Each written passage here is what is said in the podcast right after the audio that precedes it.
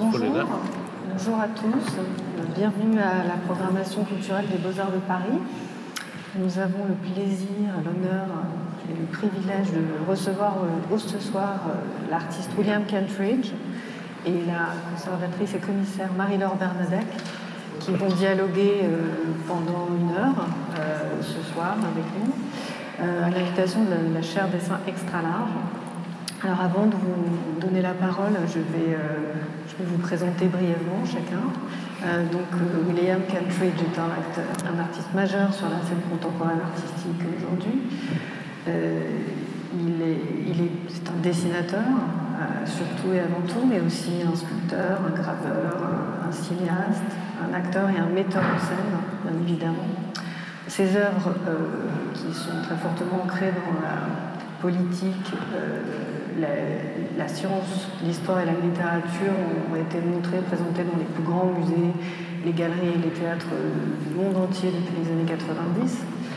Euh, je ne vais pas citer toutes les institutions qui ont accueilli votre travail, mais évidemment, il y a le MoMA à New York, le Louvre à Paris, la Sofia à Madrid, le, le Kunst Museum à Bâle, etc., etc. Nous aurons aussi intégré les collections de toutes ces grandes institutions. Euh, vous, faites des productions d'opéra. Euh, je vais en citer quelques, quelques-uns. Euh, vous avez notamment monté La flûte enchantée de Mozart, Le nez de Shostakovich, Lulu et Wojciech. Aujourd'hui, c'est ce qui. D'ailleurs, Wojciech, vous êtes à Paris en ce moment même pour. parce que nous signons la mise en scène de Wojciech à l'Opéra Bastille, qui aura lieu du 10 au 30 mars. Voilà, je ne vais pas être trop long parce qu'on pourrait prendre une heure pour, euh, pour vous présenter, mais euh, dire aussi que vous, avez, vous êtes euh, récipiendaire d'un beaucoup de titres honorifiques et de, prix. Vous avez reçu notamment le prix Premium Impérial en 2019, qui distingue chaque année les plus grands créateurs. Et puis, euh, je préciserai juste aussi qu'en 2016, vous avez créé un projet, je crois, qui vous tient à cœur, euh, à Johannesburg, qui est le Center for the Less Good ID, qui promeut les pratiques euh, transdisciplinaires, collaboratives et qui soutient la jeune création notamment. Voilà, ce sera peut-être un sujet que vous allez euh, explorer ensemble pendant cette heure, notamment avec vous, Marie-Laure Bernadac, donc, euh, qui est euh, conservatrice générale honoraire du patrimoine, commissaire d'exposition aussi. vous avez été conservatrice au musée Picasso, au, au CAPC de Bordeaux, au Centre Pompidou, vous étiez en charge du cabinet d'art graphique. Euh, vous avez évidemment été en charge de l'art contemporain au musée du Louvre pendant de nombreuses années. Et on vous doit de grandes expositions sur euh, bah, de grands artistes, sur Pablo Picasso, sur euh, Louise Bourgeois, sur Jenny Holzer, sur Ravish Kapoor et évidemment sur William Kentridge dont vous connaissez très bien l'œuvre et le travail puisque vous avez notamment orchestré en 2020 sa dernière grande exposition en France LAM euh, une exposition qui présentait une, rétrospective de son œuvre, des premiers dessins des années 1980 aux récentes euh, œuvres monumentales de l'artiste. Euh, vous allez peut-être explorer d'ailleurs le lien entre ces, premiers dessins et ces œuvres récentes, et puis surtout parler de, du rapport de William Kentridge au dessin, c'est ce qui, ce qui ici ce soir, la place, de la pratique et de l'expression du dessin dans, l'œuvre de William Kentridge. Euh, voilà, euh, c'est avec nous le, récit d'une vie de dessin euh, et du processus créatif de, de, ce grand artiste. Voilà, je, vous remercie encore vraiment de votre présence ce soir et puis je vais vous laisser la parole. Alors juste, je précise que ce dialogue aura lieu en français et en anglais. Et puis, euh, dernière petite précision, je demande au public de garder, euh, de garder votre masque voilà, pendant cette heure de, de dialogue. Merci beaucoup. Merci beaucoup, Barbara. Je dis une chose. Moi, j'ai une grande envie à parler en français. Ma, ma femme, elle me dit, s'il vous plaît, n'essayez pas à donner un discours en français. Elle dit quand je parle français, je change, je gonfle, je me perds dans le grand voyelle français, le E, le A, le E. Et puis je, je veux parler en anglais, ça sera plus sec, peut-être moins intéressant, mais enfin, quand je dire quelque chose de précis, je suis sûr que tous les mots français euh, m'échappent. Merci et bravo William. Enfin, je t'entends parler français, parce que tu refuses souvent alors que je sais que tu le parles. Euh, bonjour, bonsoir. Merci beaucoup Barbara et l'École des Beaux-Arts pour cette invitation. Bah, je suis très heureuse, honorée et un peu intimidée de faire cette conversation avec William, même si, comme Barbara l'a rappelé, on a eu l'occasion de se rencontrer au musée du Louvre, puis pendant cette grande rétrospective aux lames. Et évidemment, vous êtes l'artiste idéal pour euh, parler de ce, qu'on a, que vous appelez le dessin at large, puisqu'on va voir que le dessin, qui est le moteur principal de votre démarche, euh, conduit et entraîne un petit peu toute votre activité. Mais avant d'aborder ce, sujet, je ne peux pas m'empêcher de penser à la situation que nous vivons tous aujourd'hui, surtout nos amis, collègues, artistes euh, ukrainiens et russes. je me serais beaucoup réjouie de faire cette conversation et je m'en réjouis toujours, mais on a tous un peu le cœur lourd et on vit un peu sous cette chape de plomb du désordre du monde et du chaos.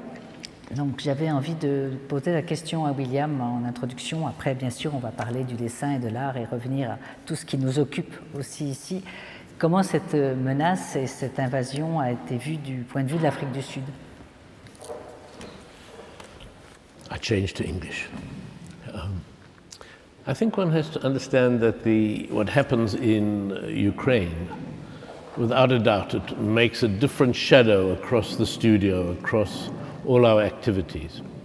Not that we stop doing our activities, that we leave the studio, that we can't go on drawing, but that it makes us question every mark you make. Is the mark you are making adequate to the world in which we are living? And that's a question that arrives maybe at the beginning of the work in the studio, but as you will all know, once you are in the studio, those questions disappear, and then it's a question of the mark, the paper, the paint, the material, the impulse, the gesture.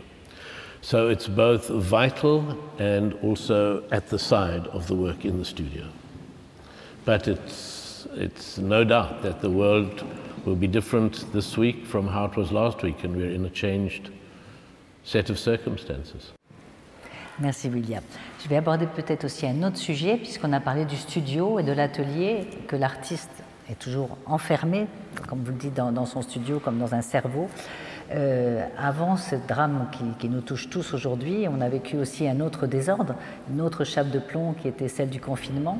Et je me demandais comment un artiste comme vous, qui voyageait partout, qui avait des centaines, j'exagère, d'expositions, de projets, qui bougeait tout le temps, avait vécu cet enfermement pendant quasiment deux ans, surtout qu'on sait que l'Afrique du Sud est particulièrement touchée.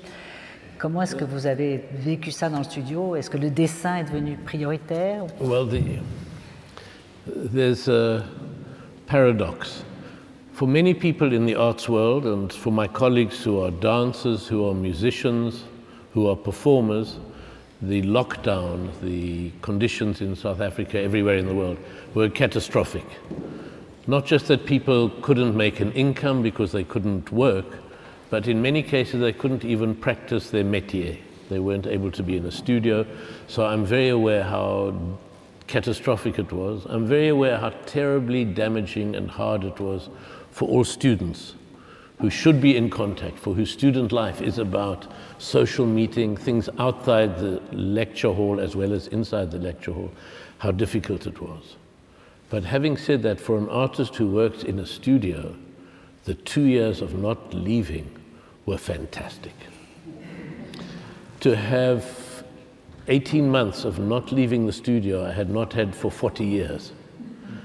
And to suddenly not be counting the days between journeys, but to know that week after week one could be working in the studio in a safe space was. Uh, so there is a paradox, because I'm aware how extremely hard it is for so many people. Merci pour cette réponse. Alors revenons donc à votre formation. Parce qu'en fait, si le dessin est le moteur principal de tout votre processus créatif, vous n'y êtes pas venu tout de suite. Vous avez commencé par un peu d'essayer le théâtre, la peinture, ça ne marchait pas. un peu travaillé pour la télévision, un peu travaillé pour le théâtre. Vous dites en fait qu'il n'y a pas eu de révélation, mais plutôt une longue et douloureuse suite d'échecs. J'ai échoué à devenir peintre, j'ai échoué à devenir acteur et j'ai été réduit à dessiner. Est-ce que cette réduction est quelque chose de péjoratif? It's not pejorative, um, but it's the truth. I think one can write one's biography in terms of being rescued by one's failures. The things that one is unable to do, and you know that you are unable to do it. When I started as an art student, uh, the way of being an art student was to paint with oil on canvas, and I just was not able to make sense of the medium. And it was only when I started making eau forte, gravure, etchings, in which uh, black and white is the natural medium, it was only then that I started to feel I could think in the material. When I was painting, I was always stuck with the question does it look good? What is the look of it? And that's a terrible question for an artist to have to ask. It's much more is the medium a material in which you can actually find your thoughts? And for me, there was something about the black and white, the limited palette, and later on with the actual material of charcoal and paper that suddenly made me feel my hands could move and I could think. But there was, there was a period when I thought I should be an actor. I came and spent some a year in Paris at the École Jacques Lecoq, the wonderful theatre school that continues in Paris. But I discovered after three weeks I was not an actor.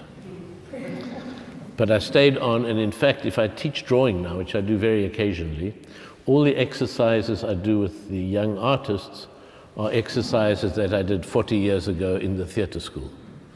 Things that have to understand what is the impulse of a gesture of a mark, where does it come from in the body? What is the energy you need at the start of a mark for it to reach the right point at the end? Exercises, physical exercises, because for me the, the drawing the activity of drawing or being in the studio is primarily it's a physical activity it has to do with the extension the arc that an arm draws are you drawing with your whole body does the whole body move as you draw are you just drawing from the shoulder are you drawing just from the elbow or just from the wrist and are you just drawing with your knuckles and quite often one starts a drawing with one's whole body. It's great and it's big, and then it's and then it's and then one becomes more and more cautious. So to say, do you need that cautiousness, or can you end the drawing still with your whole body? So the, the theatre school was very important. And it's in all the projects which we do. Obviously, in the theatre projects that I do now, I still work with colleagues who were with me at the school 40 years ago. Um, and after failing at the theatre, I thought I would then become a filmmaker, and that didn't work. And then I found I was back in the studio making drawings. When I started as a student, and maybe this is important for students here, I was working in a bit of theatre at university, and I was doing drawings, and I was doing academic work on politics. And a friend said to me, or many people said to me, you must focus on one thing either do drawing. If you want to do drawing, draw well. If you want to be in theatre, become an actor. If you want to study politics, become an academic. But if you do all of them, it will be, uh, you'll never manage any.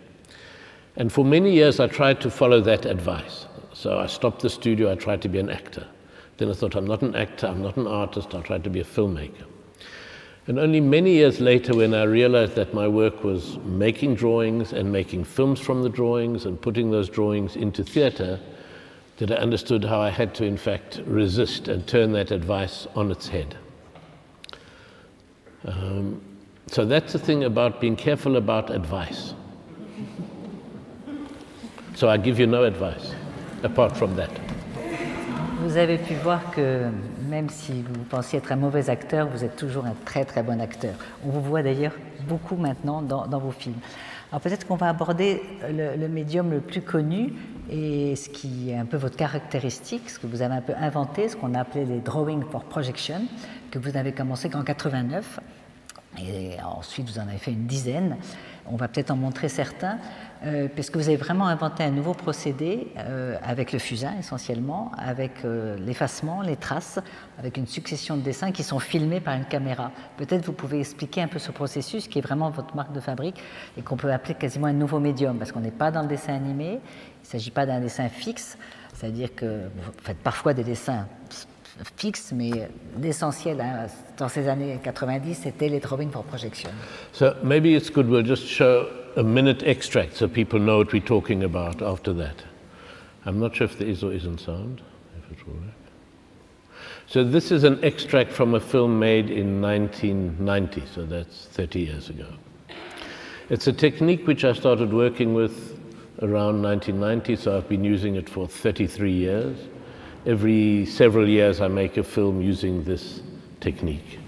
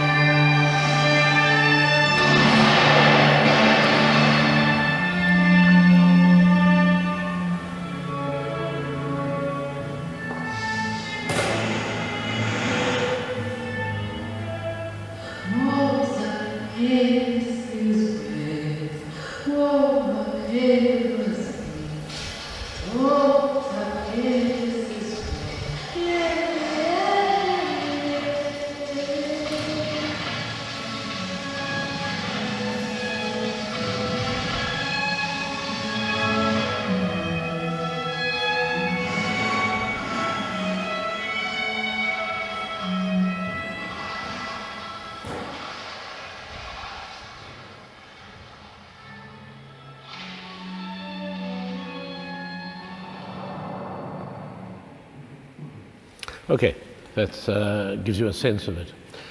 So, what Marie-Laure is referring to is the technique of making the films in which you can see in those drawings at the top.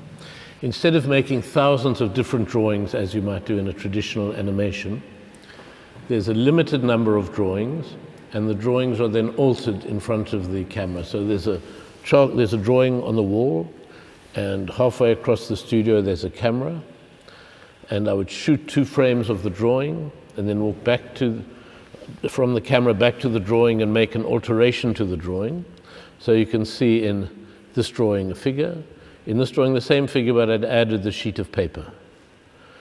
And then I've erased the sheet of paper here and redrawn it in another place, and so on. So it's a series of successional drawings. If you look, you can also see the trace of the previous drawings that are that are there in the, in the work. So in the end, the, there's one sheet of paper left, which in this case might be a body which has disappeared into the landscape.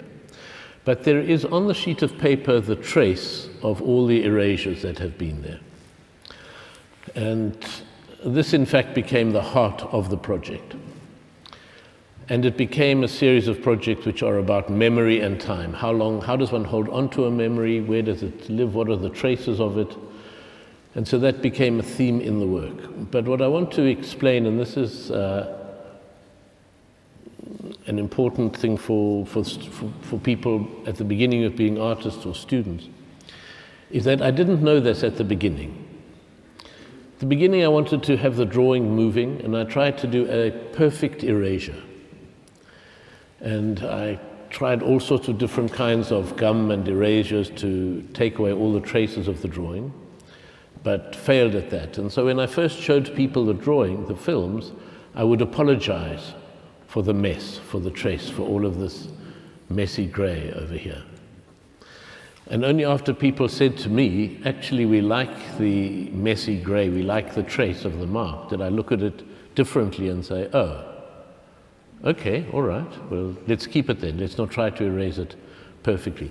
So, what I'm saying is that it's not something I had an idea how do I show time, how do I show the passage of memory or the disappearance of memory or the traces of history.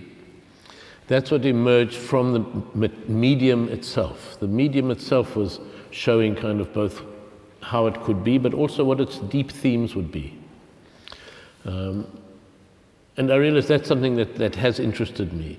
One can think, and in terms of animation, I think it's, one can say this, that, for example, we could think of this table here just as a table. Here's a wooden table. And that's a fact. So you can think about the world as fact. Here's a photograph or a drawing of the table, and that's the table. But you can also think of the table as a much damaged tree. You can think of the table backwards, from the table into the planks of wood, from the planks of wood into the tree that's been felled, from the tree that's felled back into the tree that's upright in the forest. And you can think forward with the table. You can say, well, here's the table. In due course, this is going to be carted out, it'll be cut up, it will be turned into firewood, there'll be the flames, the smoke, and the ashes, and that's also part of what is inside the table. And so, with animation, which is a technique for transforming, starting with one drawing, allowing it to become something else, it was a good technique for a sensibility that liked the idea of provisionality that things are as they are just for a moment. It's, everything is in a process of transition. That this table that looks so solid, in fact, has this trajectory through it. Uh, histories which we think are so solid are much more fragile. One thought of Ukraine, here's an independent, solid country. That's the shape we've got in Europe for the next 50, 100 years.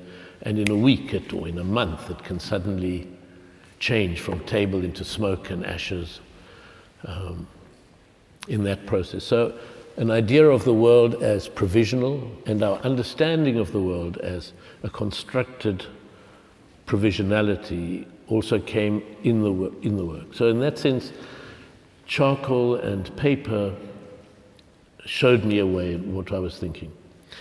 And it's also not at the beginning I thought, what should I use to make animation? It was the other way around. I was making charcoal drawings and thought, let me film a charcoal drawing while I make it and see what that looks like.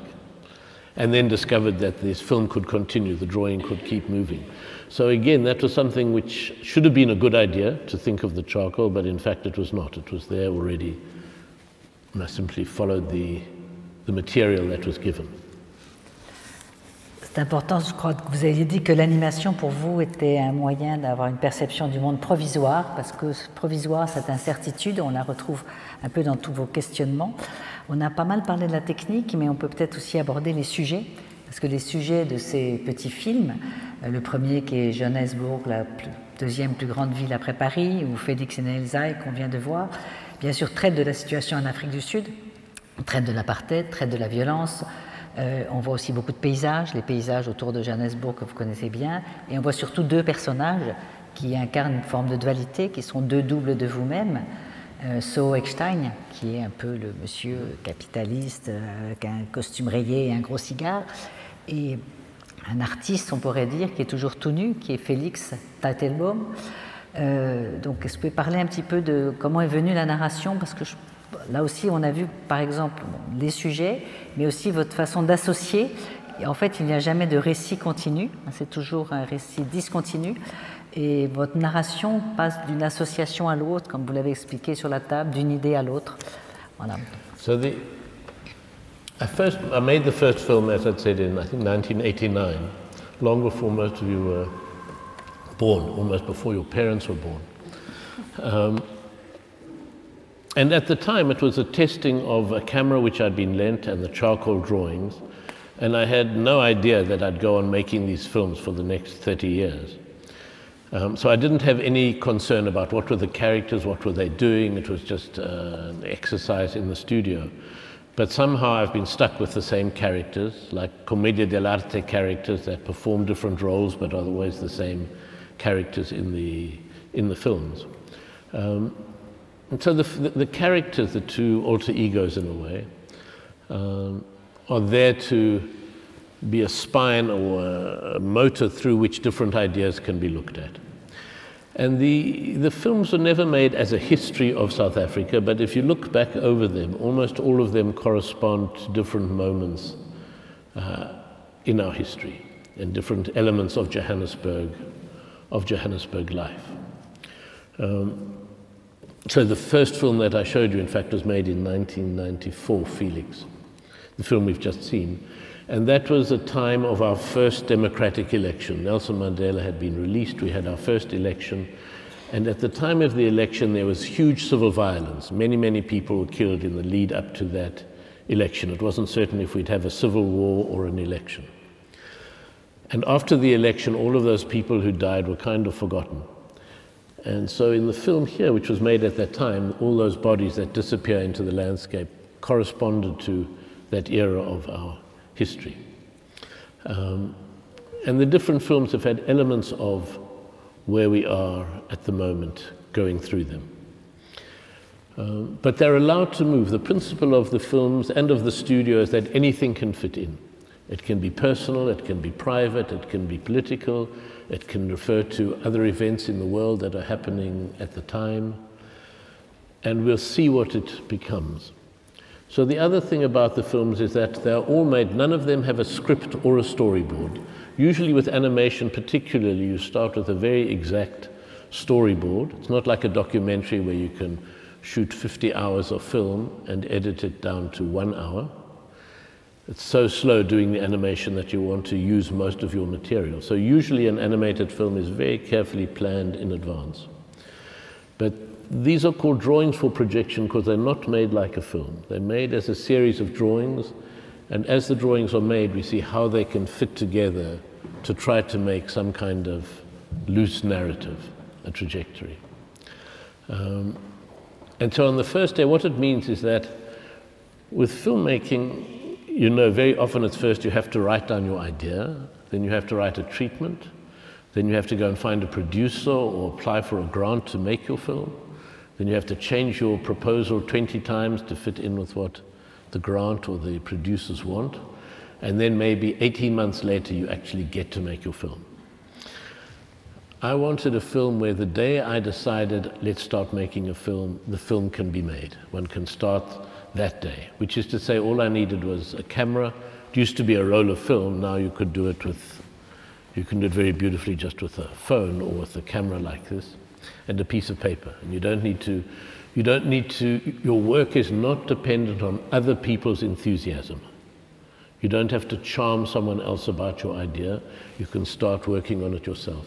You also don't have to know what you're doing. You don't have to, because if someone says, well, please can you give me 20,000 euros to make my film? And they'll say, well, what is your film? You can't say, I don't have any idea. I just have the desire to make the film and I've got a piece of paper and can I have the money? And you will have, it will be hard.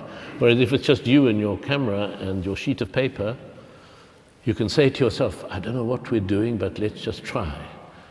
And your other self will say, Yes, that sounds very stupid to me, but let's just go ahead and see what happens. Um, and so that was also very important, that one, that I could find a form in which not knowing was safe, that the studio became a safe space for not knowing, for doubt, and for stupidity. I mean, to say this is a very stupid idea, but let's see what it becomes. Give the image or the process the benefit of the doubt, and we'll see what it becomes. Donc vous laissez beaucoup faire le hasard. Il y a une part de hasard.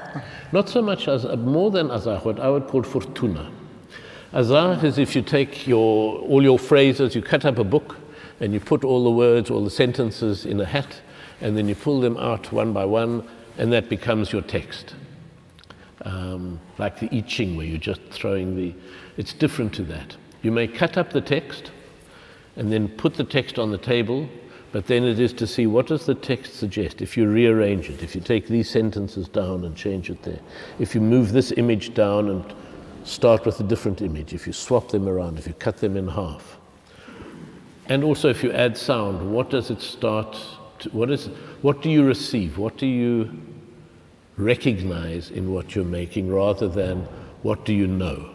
So it's about allowing a big space for recognition and understanding the limits of knowledge in advance. Ce qui est extraordinaire avec vous, c'est que cette animation du pauvre, comme vous l'expliquez, avec très peu de moyens, est devenue à la fois une espèce de théâtre personnel et un théâtre du monde. Comment est-ce que ce Drawing for Projection a pu vous conduire aux processions, des shadow processions, à la sculpture, au théâtre, à l'opéra? Comment partant de cette base, euh, vous avez agrandi, là on est vraiment dans du dessin extra large, vous avez agrandi votre perception du monde, parce que le dessin pour vous est la pensée, en dessinant Um, vous pensez? yes, I want to just find. Oh, I don't know how to stop that. Oui, parce qu'on a la musique, vous avez dit qu'on introduisait la musique, donc tout se met en mouvement. So, yeah, let's. No, I don't want that one. There. Uh, yes. Okay. So this is a piece of theatre that was made. We'll has to load it down, and then we'll see if it comes up. Yeah. So here you get a sense. It's a piece of theatre which was on a stage 50 meters long. It's about the history of the First World War in Africa.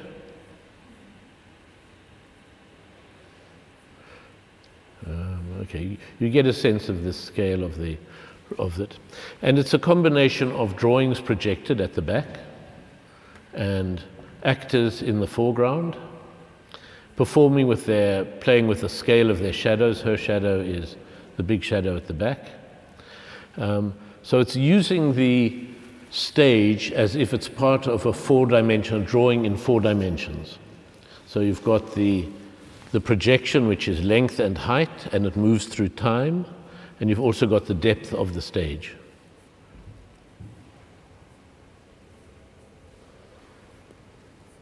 Uh, sorry, this way around. Euh, Je précise que c'est une commande qui a été faite pour le centenaire de la guerre de 14-18 et qui a été montrée pour la première fois à Londres à la. So these are some images of the making. So we, in my studio, we would have a, a workshop, a gathering of actors, musicians, filmmaking, video projectors, and we'd start like a drawing, not knowing what we're doing, having an idea we're interested in the war, and start with sounds, with orders, with texts, with music.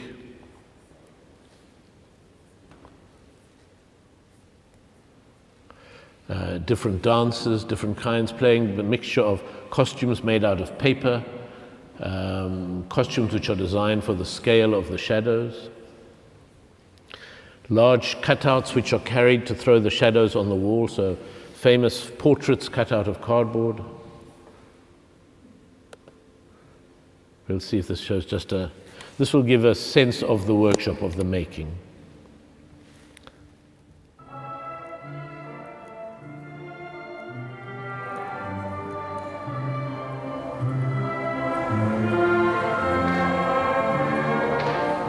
So,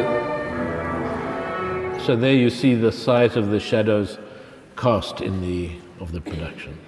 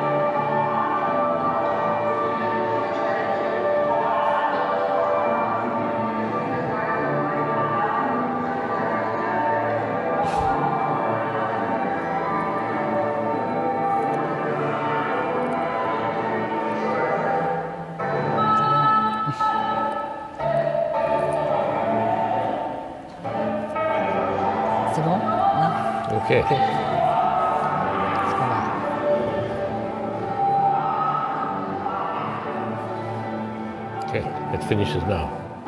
Okay. Okay. Oui, ce magnifique spectacle nous permet d'aborder en effet plusieurs sujets, euh, peut-être euh, la politique, la conscience politique, puisqu'il y a quand même un lien, comme vous le dites, entre la Première Guerre mondiale, la colonisation, hein, puisque ça traite en effet de tous les soldats africains qui sont morts. Ça va nous permettre aussi de parler de vos sources, puisque dans ce spectacle, il y a une hybridation de chants dada, de chants populaires. On retrouve, un- vous lisez, je crois, un de Schwitters ou de Haussmann, enfin, toutes vos sources expressionnisme, dada, constructivisme. Et puis peut-être aussi aborder, puisqu'on le voit un peu ici, le thème de la migration, des défilés, de ces fameuses shadow processions avec des ombres qui ont été une constance de votre travail. Comment ces trois choses se combinent dans, ce magnifique spectacle. I mean, it started, the project started, we thought we would just make a procession of different people going off to war. But we discovered that even if we walked very slowly, the procession would take three minutes across the stage, and we needed to fill that. So it became a series of many short scenes, many different scenes of manifestos from around the time of the First World War, which is both the time of the conflict but also of the Dadaists in Zurich. So we had a mixture of Dadaism and of colonial history and um, of European high modernism in the music and of African local music. Um, all of these things trying to discover what was the history we never knew, which is to say, the history of the First World War in Africa. When I was growing up, the First World War was so much the images of Flanders and France and the trenches and All Quiet on the Western Front, and in Britain, the English war poets. And in fact, there was, the war was in many other parts, in the Middle East and in Africa, where there were a million casualties in Africa in the First World War. And so this was a history that I didn't know, and none of the other participants in the workshop knew. And so the workshop, the period of making the piece, also was a period of discovering, researching, and discovering our own history. Um, and so that was very important that we started with a very open ended idea. And the idea was this long procession, a big stage, and shadows. We knew we were going to have shadows on the wall. And that was enough of a starting point. And then gradually it honed down into this history of the war in Africa we hadn't, we hadn't known. So, in a way, the starting point or the engine, which was the opposite of saying, this is something we know and we're going to teach someone else, the starting point was my, my anger and all of our frustration at not knowing a history we should have known. I mean, I'd studied colonial history, I'd read about their world. Why was it that I was, had got to the age of however old, 58, 60, and had been blind to this whole history that was there? So that's, that's also one of the starting points, to not have to start with knowledge, but to start with some, something that spikes you, something that provokes you. Ah, uh, excuse me. Okay. Oui, okay. So, We can- I can go back to the, les, les silhouettes, les, les, les défilés. Right. Parce qu'on dit Oh, yes, yes, okay, the parce qu'il y a procession. plusieurs sources. Il y a bien sûr tous ces phénomènes des migrants qui portent sur leur dos, Yes. comme vous l'avez traité d'abord dans Shadow Procession, après dans Triomphe and Lament, cette grande installation que vous avez faite sur le quai du Tibre à Rome. Euh, alors bien sûr, on peut l'interpréter aussi, c'est un souvenir des protestes et des manifestations auxquelles vous avez participé étudiant, mais euh, c'est là, c'est un thème qui est toujours d'actualité, puisque ça c'est migrant. Mais le phénomène des ombres, on, on a évidemment évoqué la caverne de Yes. Platon aussi. Pourquoi est-ce Yes. que ces ombres? So, in the, in the, the central myth of Western civilization, of European civilization that we, has dominated us, was this one image that comes from Plato, from his Republic, which had to do with an image of people in a cave in darkness, seeing shadows on the wall. And Plato says if these people were always locked in this darkness, they would think those shadows were the real world. But if you took them out of the cave into the world, they would understand that those were only shadows and that there were other objects in the world. And that when they can look at the sun, then they would have proper knowledge. And from this comes the central metaphor of darkness being ignorance and light being enlightenment, le siècle de lumière. Was that right? Yeah. Um, and that, if one thinks of the defenders of colonialism, was very much that. The metaphors used we're going to bring enlightenment, we are going to bring light to the dark continent, we're going to take people out of darkness. And I was always interested that for that metaphor to exist, Plato had to have this imagined group of people carrying these objects, and we'd see the shadows of the objects. And I thought, well, who are those people that have to, all of history, be endlessly carrying these objects in order for this allegory to work? And so there has been a lot of projects over the years of shadows and of processions. This, this piece, which we can just look at briefly, was a, was a procession in Rome it was drawn on the walls. It's a kind of a big piece of graffiti. You can see part of the wall is dark and part of the wall is light. Now, the whole wall was, let's see if we get an image.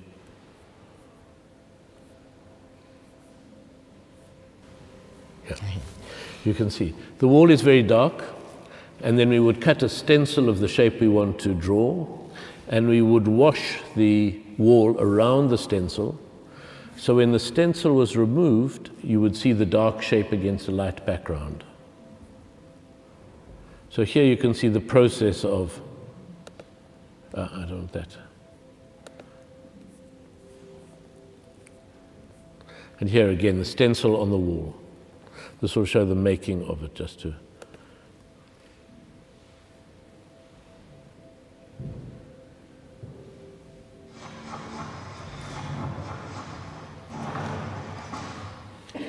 So there's a stencil, which th so there are charcoal drawings, there are ink drawings. Here are the drawings which are being scanned, and then those are cut out of a plastic stencil is, is cut out.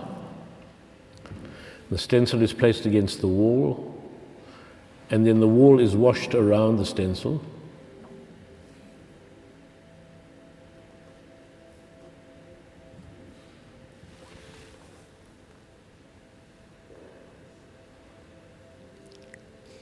and then the stencil is removed.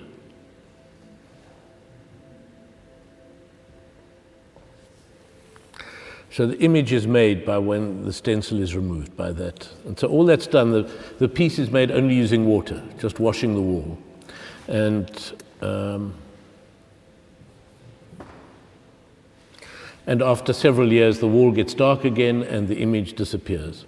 So it's a little bit like the table. It's there, it seems solid, but in this case, over five years, the wall got dark again with bacteria and dirt, and the image disappeared. So there's no longer the images of on the wall.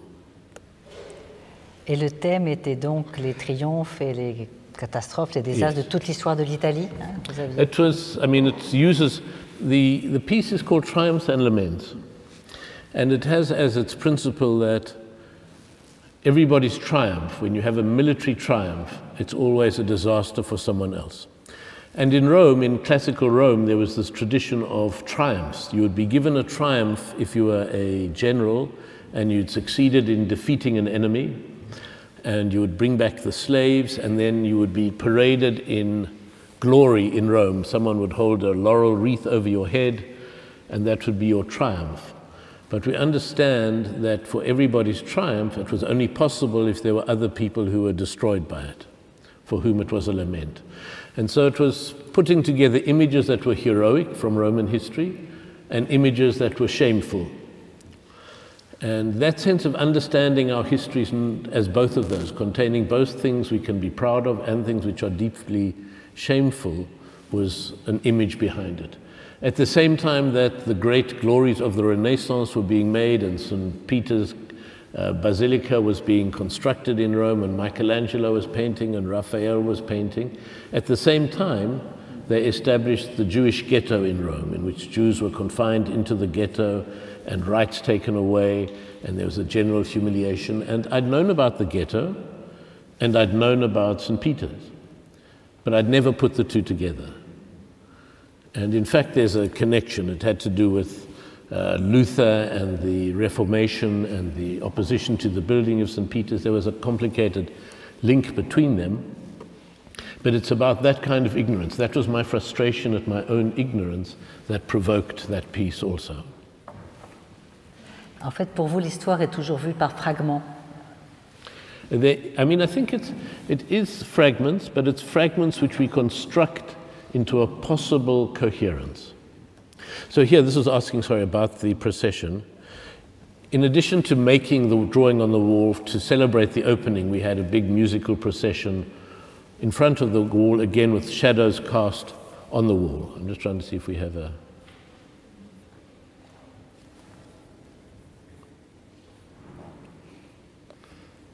Is there any video here? We we'll just watch a minute of this, we can see. Oh, no, it's the same thing. Okay, you can keep it. Avant d'arriver à l'opéra, peut-être, puisqu'on va Oui. progressivement sur des choses de plus en plus grandes, je voulais peut-être revenir un peu sur euh, le dessin et l'importance de la ligne. Parce que j'étais très frappée quand je vous ai vu dessiner sur le mur pour la pièce euh, Ubu Tell the Truth aux lames. Euh, il y avait deux grands murs et vous avez pris un fusain et vous avez marché euh, en traçant comme ça un trait et on ne savait absolument pas où allait le trait, ce que vous avez dessiné.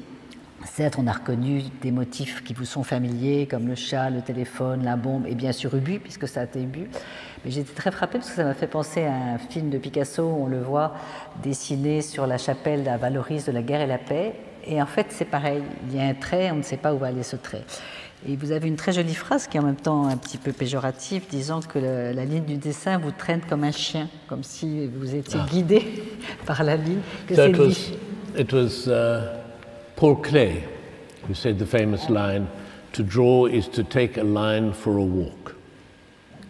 But the question I had is are you leading the line?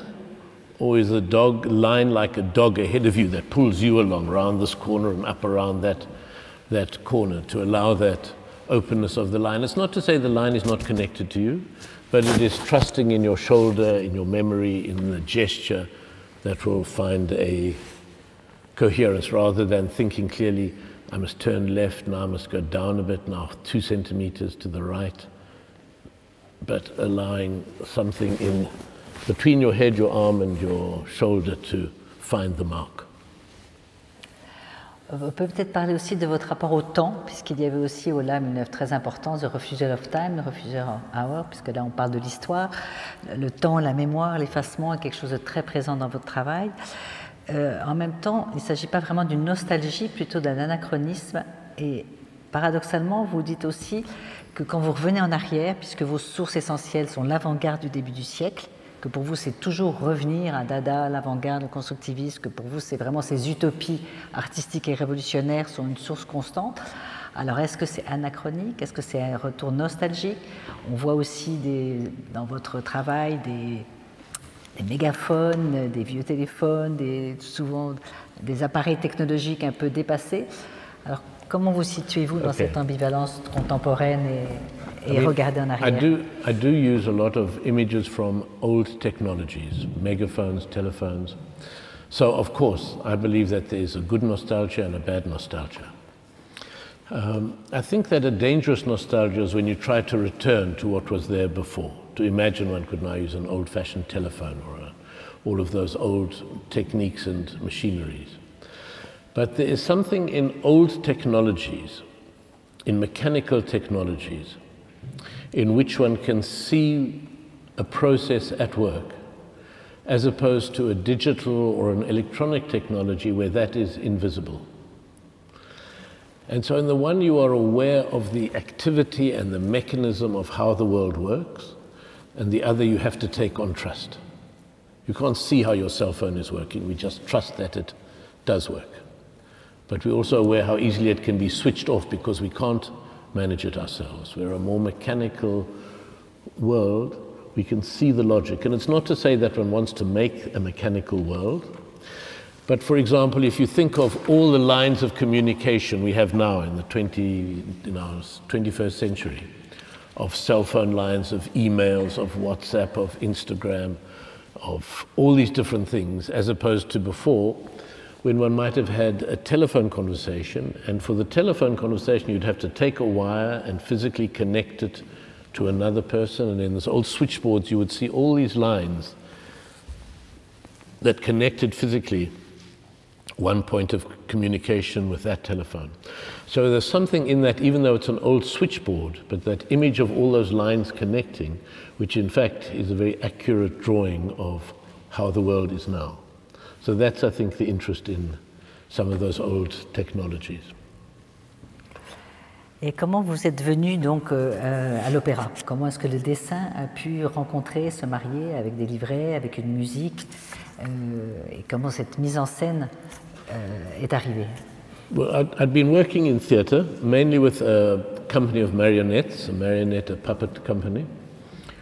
And more and more music started to come into the performances, both live and recorded. And then we decided, or we were invited by a festival to do a chamber opera, a small group of musicians and a few puppeteers. And after that, a larger opera house invited me to direct an opera. And the, one can think of it in two ways. You can think that you're the director of the opera, so you're simply the person that the opera has hired. They've got this huge machinery. That's the opera they want to do. And they've hired a singer, they've hired all the different people, the chorus, the orchestra, and you're simply there employed to direct the opera, um, which is most probably the accurate way of understanding it. I prefer to think of it in a different way that the opera comes to me and says, we're going to give you a canvas which is 17 meters wide by 10 meters high and 12 meters deep. And here for three hours you can make this drawing. And not only that, we're going to give you 80 members of an orchestra to play for you. And we'll give you 60 chorus members and the best singers in the world. And here's the, some of the greatest music written. And all of this becomes a kind of a gift to an artist to say, this is the material, this is the space in which to work. Which are the designers, the other directors, the other people you want to work with? And within that, construct the, the opera. So it's a, it's a wonderful gift to be given, to be invited to do the opera. When I was 15, I wanted to be a conductor of operas. But then somebody said, You understand, to be a conductor, you have to be able to read music. And I said, Oh, really? Okay, let's take that off the agenda then. So directing opera is as close as I can get to conducting, which I can't, I will never do. Est-ce qu'on peut aborder donc euh, ce qu'on a évoqué, ce que vous avez créé il y a quelques années dans le centre de Johannesburg, ce Center for Less Good ID On retrouve vos idées un peu d'échec et de euh, comment est-ce que vous invitez donc des artistes de pluridisciplinaires? So the, the Center for the Less Good Idea, le Centre pour les- l'idée moins bien, um, it, yes, not mauvaise, moins bien. Moins brave, c'est pas le même. Um, it comes from, the name comes from a proverb from Africa, from Tswana, Botswana. And the proverb says, if the good doctor can't cure you, find the less good doctor. And for me, that's also, it has, so it's both about the process of working. Sometimes one starts a project with a good idea, the first idea. And as you start working, in fact, the idea gets less, you're less confident in the idea. But there are many things at the side, at the periphery, that start to emerge improvisations, new thoughts. And so this is to allow those new thoughts to come into the center and have a stronger place, the less good ideas, the secondary ideas. And it's both about a technique of working, of being open to what arrives in the studio, whether it's a music studio, a dance studio. And the center in Johannesburg is a physical space where we bring artists and dancers and actors and musicians together to make different short pieces. Um, so it's both about that, how one makes, how one can work in a studio, but it also obviously has to do with the kind of there's a politics in it when one thinks of all the grand ideas, the grand political ideas, um, how calamitous almost all of those have been. And so it makes a claim for more local, more particular, less gigantic ideas as a way of working in the world. Um, so it has both of these elements, but it's a test. The center is a test of this proposition. If after we've been going for uh, six years now, if in the end we say, actually, this is a very bad way to make art, everything that's come out of it is really bad, but in fact, our experience has that there have been several things that have been not good, as you can imagine. but there have been some remarkable pieces which have come through the center which would not have come. I mean, like the, the head and the load didn't come out of the center, but it came from those processes, and many of the performers had been had done work at the center. And that's ongoing. That's ongoing. It's uh, physically located right in quite a rough part of Johannesburg downtown, where I have a studio. And in the five years we've gone, I think there have been over 500 performers, artists, writers that have worked there and done work there.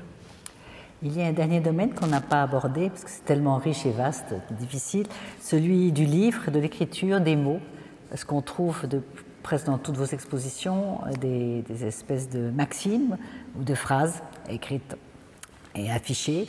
La plupart de vos projections sont souvent sur des livres, soit des livres de contes, soit des vieux livres. Est-ce que c'est quelque chose donc, euh, qui vient peut-être de votre culture juive? Vous dites souvent que ça peut avoir un rapport avec vos origines. Ou est-ce que aussi c'est un intérêt pour l'écrit, la littérature, la force des mots? Okay, I'm hoping to. Here we go.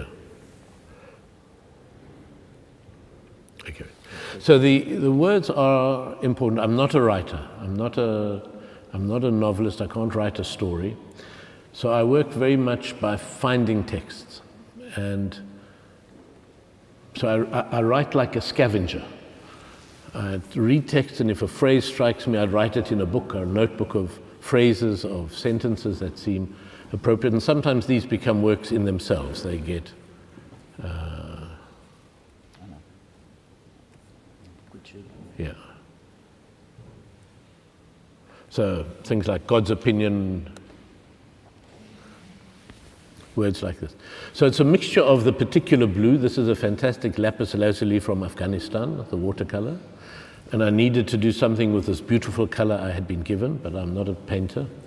So I thought we'd use it for these texts. So there are many pages of these painted phrases that come from different places. So they work both as something to read and something to look at as a drawing. But they need to work where they're at the edge of meaning. You can almost know what they mean, but you can't be. They're like a riddle that doesn't quite have a solution where you can almost imagine what they could be.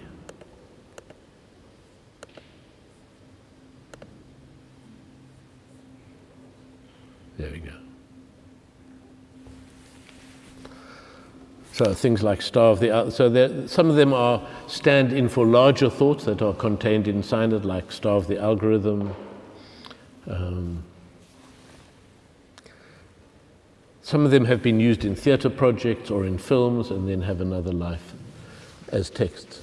And then there are a lot of books in which, like, like that, in which the text is printed on top of an existing text. So you have a sense of one kind of knowledge and there's a new one on top. But the truth is that those book works started because of the quality of the paper of old books. There's some old books that have got a wonderful old tooth. Paper that was made before 1840 is fantastic to draw on. And so some of them were about how they would hold charcoal. Some later papers, like the paper they would use for printing encyclopedias, was very beautiful because of how it absorbed the ink or didn't absorb the ink. And so there's always a mixture between the material and the theme that has to go together.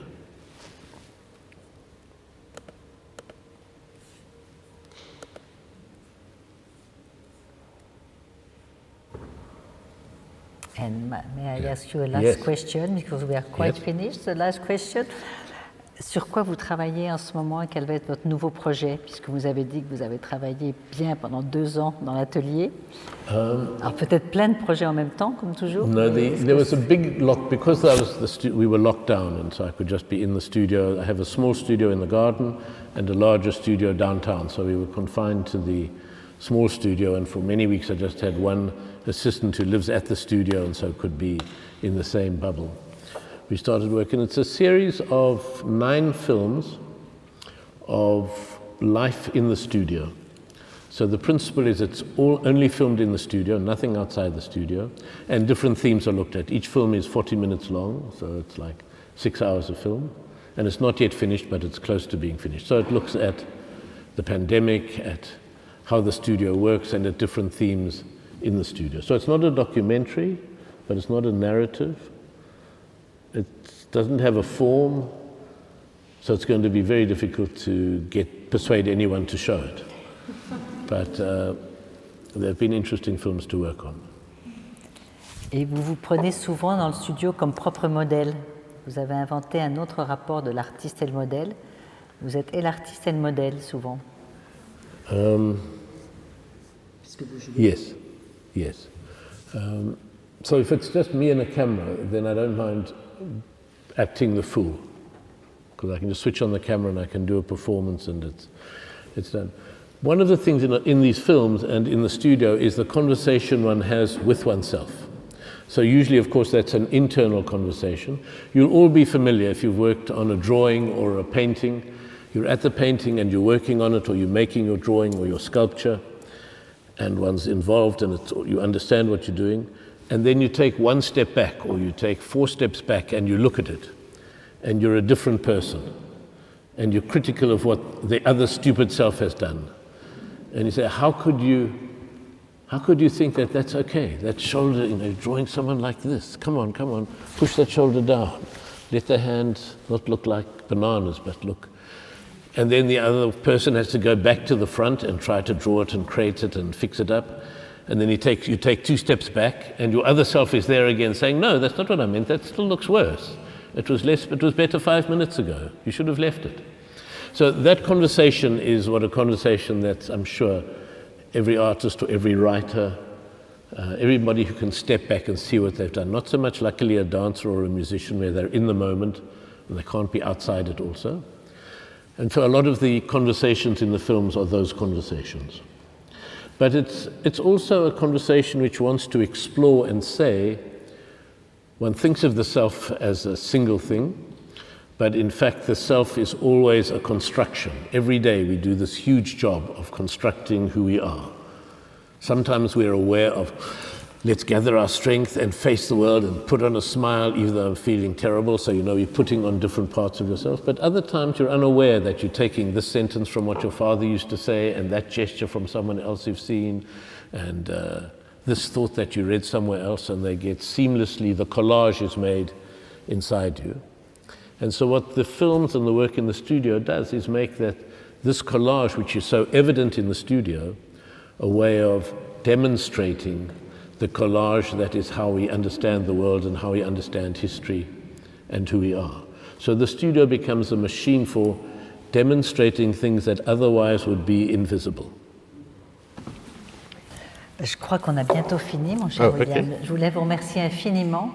Euh, parce que dès qu'on voit votre œuvre, vous nous faites penser, vous nous enchantez, vous, nous, avez un regard sur le monde, vous nous emportez dans votre imaginaire, et c'est toujours un plaisir de découvrir votre travail. Merci beaucoup d'être venu. Merci. Merci à tous.